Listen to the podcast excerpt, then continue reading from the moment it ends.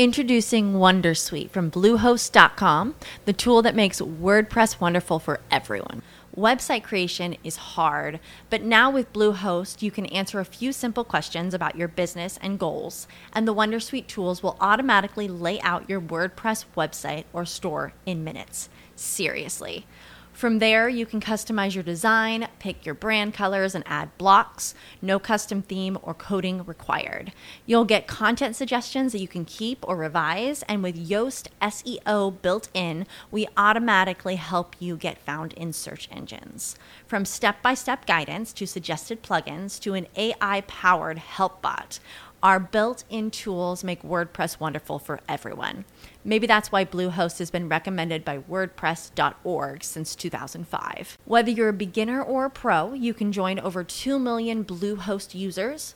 Go to bluehost.com slash Wondersuite. That's bluehost.com slash Wondersuite.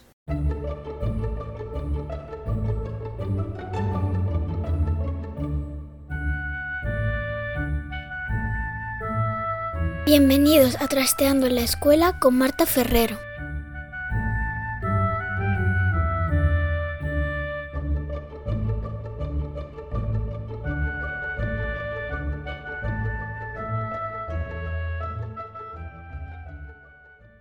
Vamos a empezar este capítulo de Trasteando en la Escuela con una reflexión. Y es que si nos quejamos de que en España hay poca inversión en investigación científica, deberíamos darnos cuenta de que esa inversión aún es más ridícula cuando nos referimos a las ciencias sociales.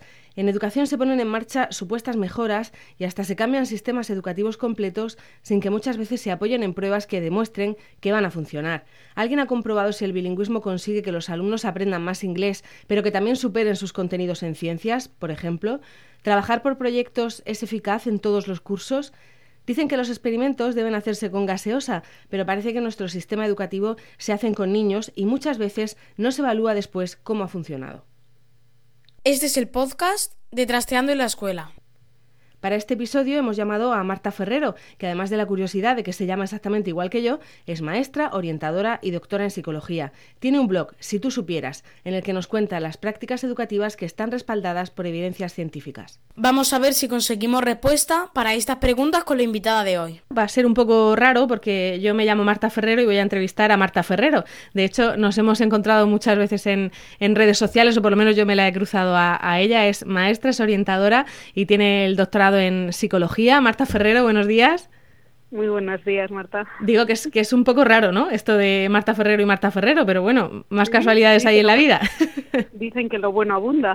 Vale, nos lo vamos a tomar por ahí. Lo que sí es cierto es que, eh, bueno, nos encontramos, o por lo menos yo me he encontrado contigo en alguna ocasión en, redes sociales, porque también hablas de educación, te interesa muchísimo la, innovación educativa, pero sobre todo el, que todo sea con, base científica, que a veces eh, hay, sobre todo a los periodistas, se nos olvida que que las letras también tienen su, base científica. No sé si, me estoy explicando bien. Que también hay mucho que investigar en, las ciencias sociales, ¿no? Y, a eso te dedicas, Marta. Efectivamente, sí, yo, me centré en educación, pero sí, se podría extender a todas las ciencias sociales, ¿no? Estamos muy acostumbrados a escuchar eh, hablar de, medicina basada en la evidencia, pero a menudo se nos olvida que, las decisiones que se toman eh, para los alumnos en los, en los colegios y centros educativos en general también eh, debieran estar basadas en pruebas y no en intuiciones, observaciones, experiencias aisladas de, de, un maestro en un momento determinado. Sí. Bueno, en, en, el caso del método científico para comprobar un medicamento, por ejemplo, pues se hace, se coge un grupo de control, se coge otro grupo con el que se, se realiza la, la, prueba para comprobar una hipótesis. En, en, esto de la educación, ¿cómo se hace? Se, cuando quieres probar si algo nuevo va a funcionar, también se hace así, tienes que ir comparando grupos. ¿Cómo, cómo se hace, Marta? Efectivamente, en un estudio eh, formal eh, eh, es muy muy parecido a bueno el método científico al final es el mismo no para todas las áreas. Entonces se trataría de, de buscar una muestra representativa y dividirla en grupo experimental y, grupo control probar en uno de ellos el, tratamiento que queremos poner a prueba y en el otro a poder ser otro tratamiento eh, que lleve el mismo tiempo a poder ser que implique a las mismas personas pero que no sea lo que queremos probar y antes y después de poner a prueba el método tendremos que evaluar, a poder ser con pruebas estandarizadas, aquellas variables sobre las que queremos incidir, ¿no? Como puede ser lectura, matemáticas, atención, memoria, no, múltiples vías. En, en, la región de Murcia, que es desde donde yo te llamo, hace como 10 años o así que empezó a, ponerse en marcha el sistema bilingüe, mm, el, el, modelo que se ha elegido aquí en la, en la región de Murcia, y muchos maestros se quejan de que no se ha comprobado si eso verdaderamente funciona. Eh, eh, este tipo de cosas a veces los políticos hacen casi experimentos, ¿no? Parece. Eh, sí, el problema es que Mm, a veces no se hace un buen diagnóstico, una buena evaluación de qué recursos hacen falta a la hora de poner a prueba pues eh, una nueva medida, como puede ser el bilingüismo en las aulas, y todavía eh, más grave aún, y es que después de, de ponerse en práctica no se suelen evaluar de forma sistemática los resultados de esa nueva medida, esa nueva metodología que, que se ha llevado a los colegios. Y con el bilingüismo, pues es una de, de las cosas donde realmente no, no se está haciendo un buen diagnóstico y no se está evaluando a posteriori si realmente está conduciendo a buenos resultados o no, si los alumnos están eh, adquiriendo mejor el, esa segunda lengua y además esto no está incidiendo negativamente en el rendimiento académico de, los mismos. Mm, porque a veces eh, pensamos que, el sentido común siempre tiene razón y dices, bueno, pues si quiero que estos niños aprendan más inglés, voy a darles más horas de inglés y, todo va a ir bien. Y no se comprueba, ¿no? No, no se ve si, si, verdaderamente la forma en que se hace va a funcionar o no. Eh, claro, efectivamente. Y eh, además, en el tema del bilingüismo ocurre algo y es que habría que definir bien cuál es el objetivo si el objetivo es que se adquiera un mayor nivel de inglés, eh, habrá que tomar una serie de, medidas y si lo que se, se desea es que eh, los alumnos utilicen el inglés como lengua vehicular para adquirir otros conocimientos, las medidas también serán diferentes. Y en el bilingüismo, además, yo creo que, que no se están cumpliendo requisitos básicos como garantizar el, el nivel de inglés de, los maestros a los que no les podemos pedir milagros. Una regla de oro del bilingüismo es que los profesores sean nativos o tengan nivel de nativos. Cuando se comenzó a eh, introducir el bilingüismo en los colegios, que yo sepa, no se hizo una buena planificación ni un buen diagnóstico de cuántos maestros en ese momento tenían un nivel suficiente de inglés y suficiente, ya te digo que lo ideal sería nivel de nativo como para poner en marcha el programa. Si falla ese requisito previo, eh, se nos viene abajo el resto de, la pirámide. Bueno, entre, entre las tendencias que están más de moda entre los padres está esa del, bilingüismo, ¿no? que parece que es la, panacea, ¿no? Si, si, no vas a un colegio bilingüe parece que, no vas a salir preparado para, para la vida actual. Y, luego hay también otra serie de corrientes, eh, se está poniendo muy de moda pues el aprendizaje por proyectos, eh, Montessori, Waldorf, en fin, hay, hay un montón de, de, cosas distintas que, en, Trasteando en la Escuela hemos ido eh, desgranando un poco y me gustaría que me comentaras si alguna de ellas te preocupa porque, porque pienses que no está basada en, evidencias científicas. Pues mira, de todas ellas eh, te voy a hablar del aprendizaje por proyectos porque es sobre el que más sé y por tanto puedo hablar con un poco más de, autoridad, ¿no? Eh, este aprendizaje por, por proyectos que está muy muy ligado, íntimamente unido al aprendizaje por, por problemas o al aprendizaje por descubrimiento, eh, comenzó en el ámbito universitario y poco a poco fue descendiendo hacia secundaria, primaria y ahora también eh, a infantil.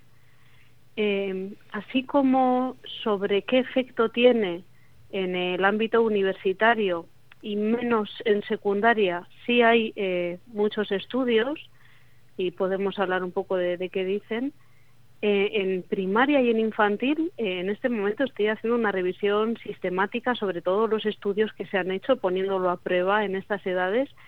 Apenas hay estudios, apenas hay estudios y la mayoría de ellos no dan una descripción suficiente como para poder valorar los resultados que, que emiten. Luego, si me preguntas, ¿hay suficiente evidencia sobre qué efecto tienen en los alumnos? Te diría que hoy en día no.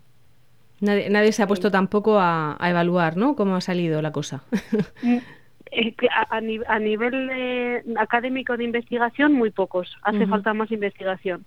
Y a nivel de colegio, ciertamente los profesores no son investigadores. Es verdad que ellos pueden ejercer una práctica reflexiva y pueden hacer evaluaciones informales de, de lo que hacen en el aula y probablemente haya profesores que lo estén haciendo, pero hay muchos otros que, no. Hablo de profesores, hablo de centros escolares que han puesto en práctica este aprendizaje por proyecto en sus colegios porque es algo que, que está de moda, porque es algo eh, que, que todo el mundo ahora ve con buenos ojos y parece positivo, pero sin embargo no hay una evaluación detrás y puede que este aprendizaje por proyectos no sea beneficioso para todos los alumnos de todas las etapas o de diferente nivel eh, académico y eso hay que tenerlo en cuenta. Mm, en la, universidad, por ejemplo, que dices que sí que se, ha eh, hecho alguno, se han hecho algunos estudios, ¿ahí sí salen buenos resultados?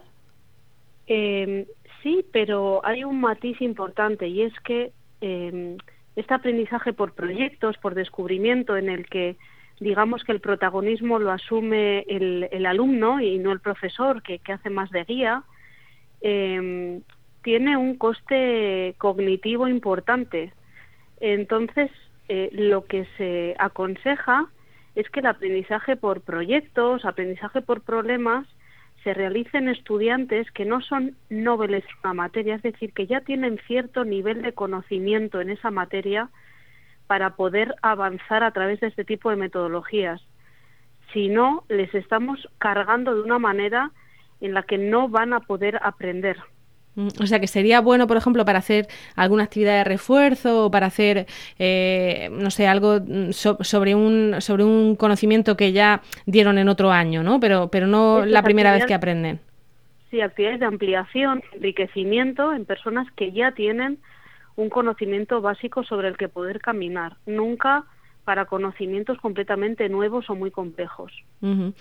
Bueno, otra cosa que hemos, eh, que hemos mm, tratado también alguna vez en, Trasteando en la Escuela es el tema de que exigimos a niños muy pequeños que estén sentados mucho rato y que en general eh, en toda la, educación, desde infantil hasta secundaria, pues es un poco rollo, si me permites la, expresión coloquial, ¿no? Que es, eh, bueno, pues un, profesor dando una clase magistral y, unos niños que, que, muchas veces apenas intervienen. ¿Eso es tan, es tan negativo mm, o no? Bueno, yo, yo em, creo que a veces eh, se demoniza un poco la, la clase magistral, ¿no? La, o, muchos lo llaman la, tradicional, ¿no? En la que es el profesor el que eh, enseña, el que expone los contenidos y los alumnos los que están sentados. Em, creo que una clase en la que es el profesor el que lleva la, la batuta, la voz cantante, no tiene por qué traducirse en que solo habla él y los alumnos están sentados de forma pasiva escuchando, ¿no? Creo que hay muchas eh, prácticas que tienen evidencia por detrás que pueden complementar eh, esta clase magistral del profesor y que em, digamos que ayudan a, a que no sea tan pasiva o tan aburrida como la podemos vivir. Eh, el que el profesor lance preguntas a los alumnos y les haga razonar sobre la marcha, les pida ejemplos, les, les, pida que ellos formulen preguntas, eh, les haga razonar, eh, hace que esa clase eh, sea activa, a pesar de que es el profesor, ¿no? el que posee los conocimientos, el que, el que ejerce de alguna forma de guía principal. ¿Y, por dónde tendría que ir entonces la, la innovación? Porque parece que el sistema actual, bueno, pues eh, no, no le gusta a todo el mundo, no sé por dónde, por dónde se podría ir innovando.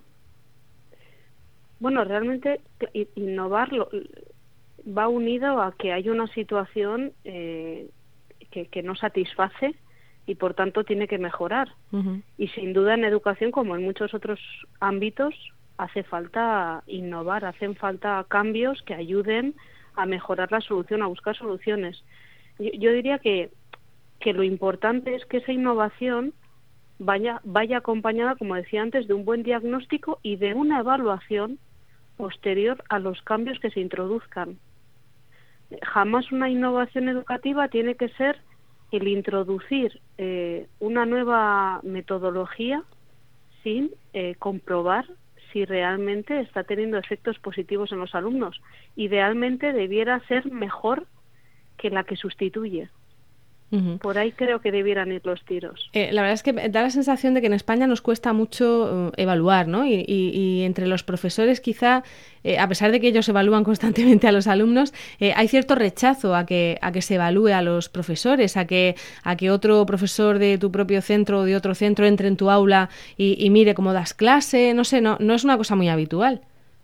No, no, es una pena. Yo creo que es un, creo, ¿eh? esto lo digo, es una, es una opinión personal, no me estoy apoyando en nada, pero creo que en nuestro país nos falta un poco esa cultura de evaluación como oportunidad para mejorar. Eh, puede que, que ese recelo que tenemos a que entren en las aulas, a que evalúen nuestro trabajo, venga de que en algún momento se ha, se ha penalizado o se pretenda penalizar la tarea del profesor en base a esa evaluación.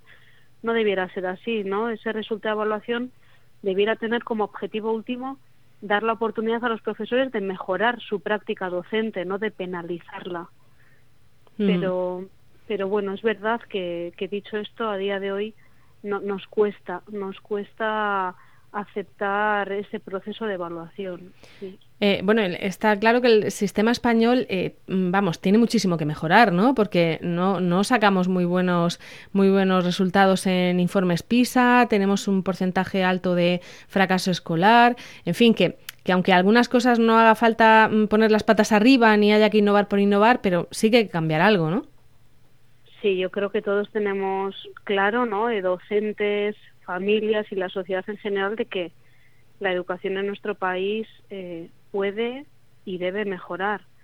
Mm, de ahí que a mí me preocupe tanto que de cara a futuras reformas educativas sumadas al carro de, leyes que, nos han seguido durante estos últimos años con cada partido político de turno, eh, se trate de que la, las nuevas reformas, los nuevos cambios que se propongan estén basados en pruebas, en el rigor, en la evidencia científica y no en opiniones o valoraciones aisladas de, un determinado partido político o de un político en concreto. Mm, y, ya para terminar, eh, muchas veces la solución que se nos ocurre es copiar lo que funciona en otros países, ¿no? Está el famoso, eh, la inspiración en Finlandia o en, cualquiera de estos países que sí que saca buenos resultados. Eh, ¿Se puede trasladar sin más o, hay que hacer también pruebas en, en, España para saber si eso va a funcionar o no? Porque, porque claro, no, no es la misma cultura, no son los mismos niños al final, ¿no?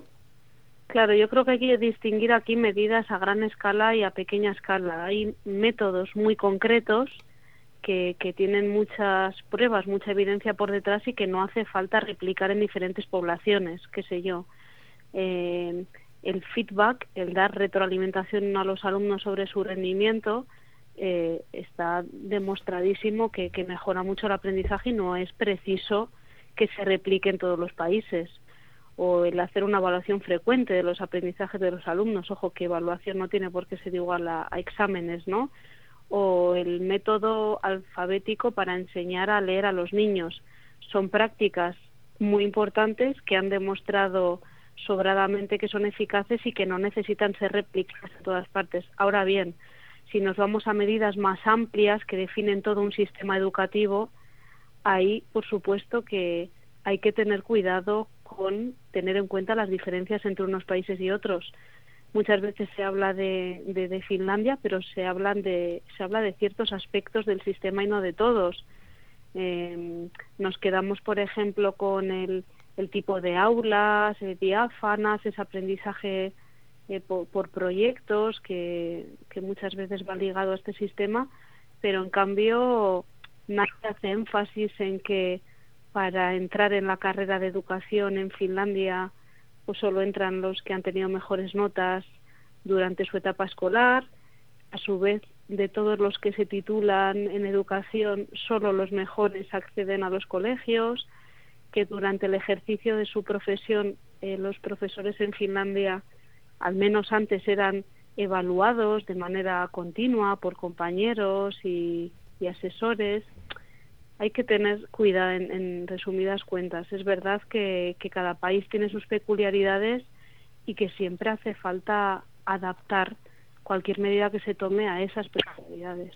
Y sobre todo eso, eh, eh, cuando uno se ponga a aplicar, pues no utilizar solo lo que le parece, ¿no? O el sentido común o tal, sino que, que se dé cuenta de que, de que esto se pueden hacer pruebas, se puede seguir el método científico y comprobar lo que funciona y lo que no funciona, ¿no? Antes de, antes de aplicarlo.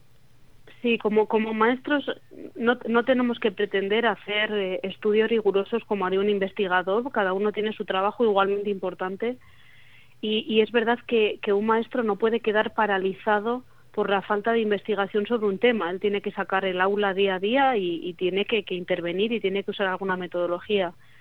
Pero yo sí que recomendaría a cualquier maestro que en la medida de, lo posible, con, con, las tareas, con las pruebas de evaluación con las que se maneja, tratara de comprobar si lo que está haciendo en el aula, sobre todo cuando introduce eh, una nueva, un nuevo tipo de actividad, una nueva metodología, eh, realmente eso está mejorando eh, el rendimiento de sus alumnos en relación a lo que hacía antes.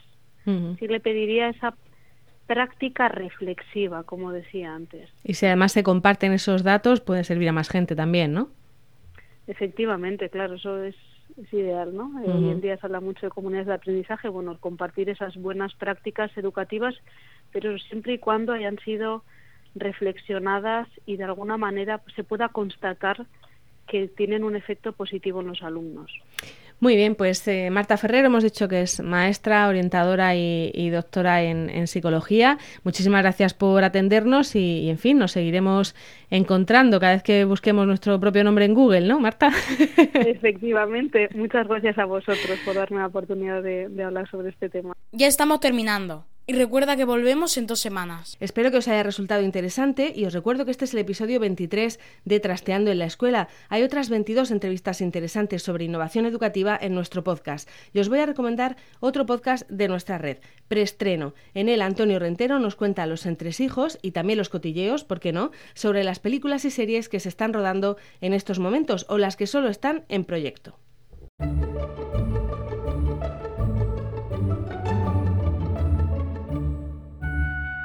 Tienes más información en trasteandoenlaescuela.com. Y también en la red de podcast a la que pertenecemos, en emilcar.fm barra trasteando. En ambos sitios esperamos vuestros comentarios y también encontraréis las formas de contactar con nosotras. Nos despedimos, hasta pronto. Bye bye.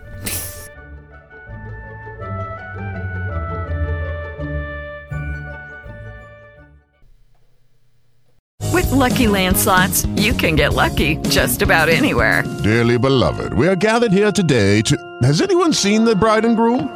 Sorry, sorry, we're here. We were getting lucky in the limo and we lost track of time. No, Lucky Land Casino, with cash prizes that add up quicker than a guest registry. In that case, I pronounce you lucky. Play for free at LuckyLandSlots.com. Daily bonuses are waiting. No purchase necessary. Void where prohibited by law. 18 plus. Terms and conditions apply. See website for details.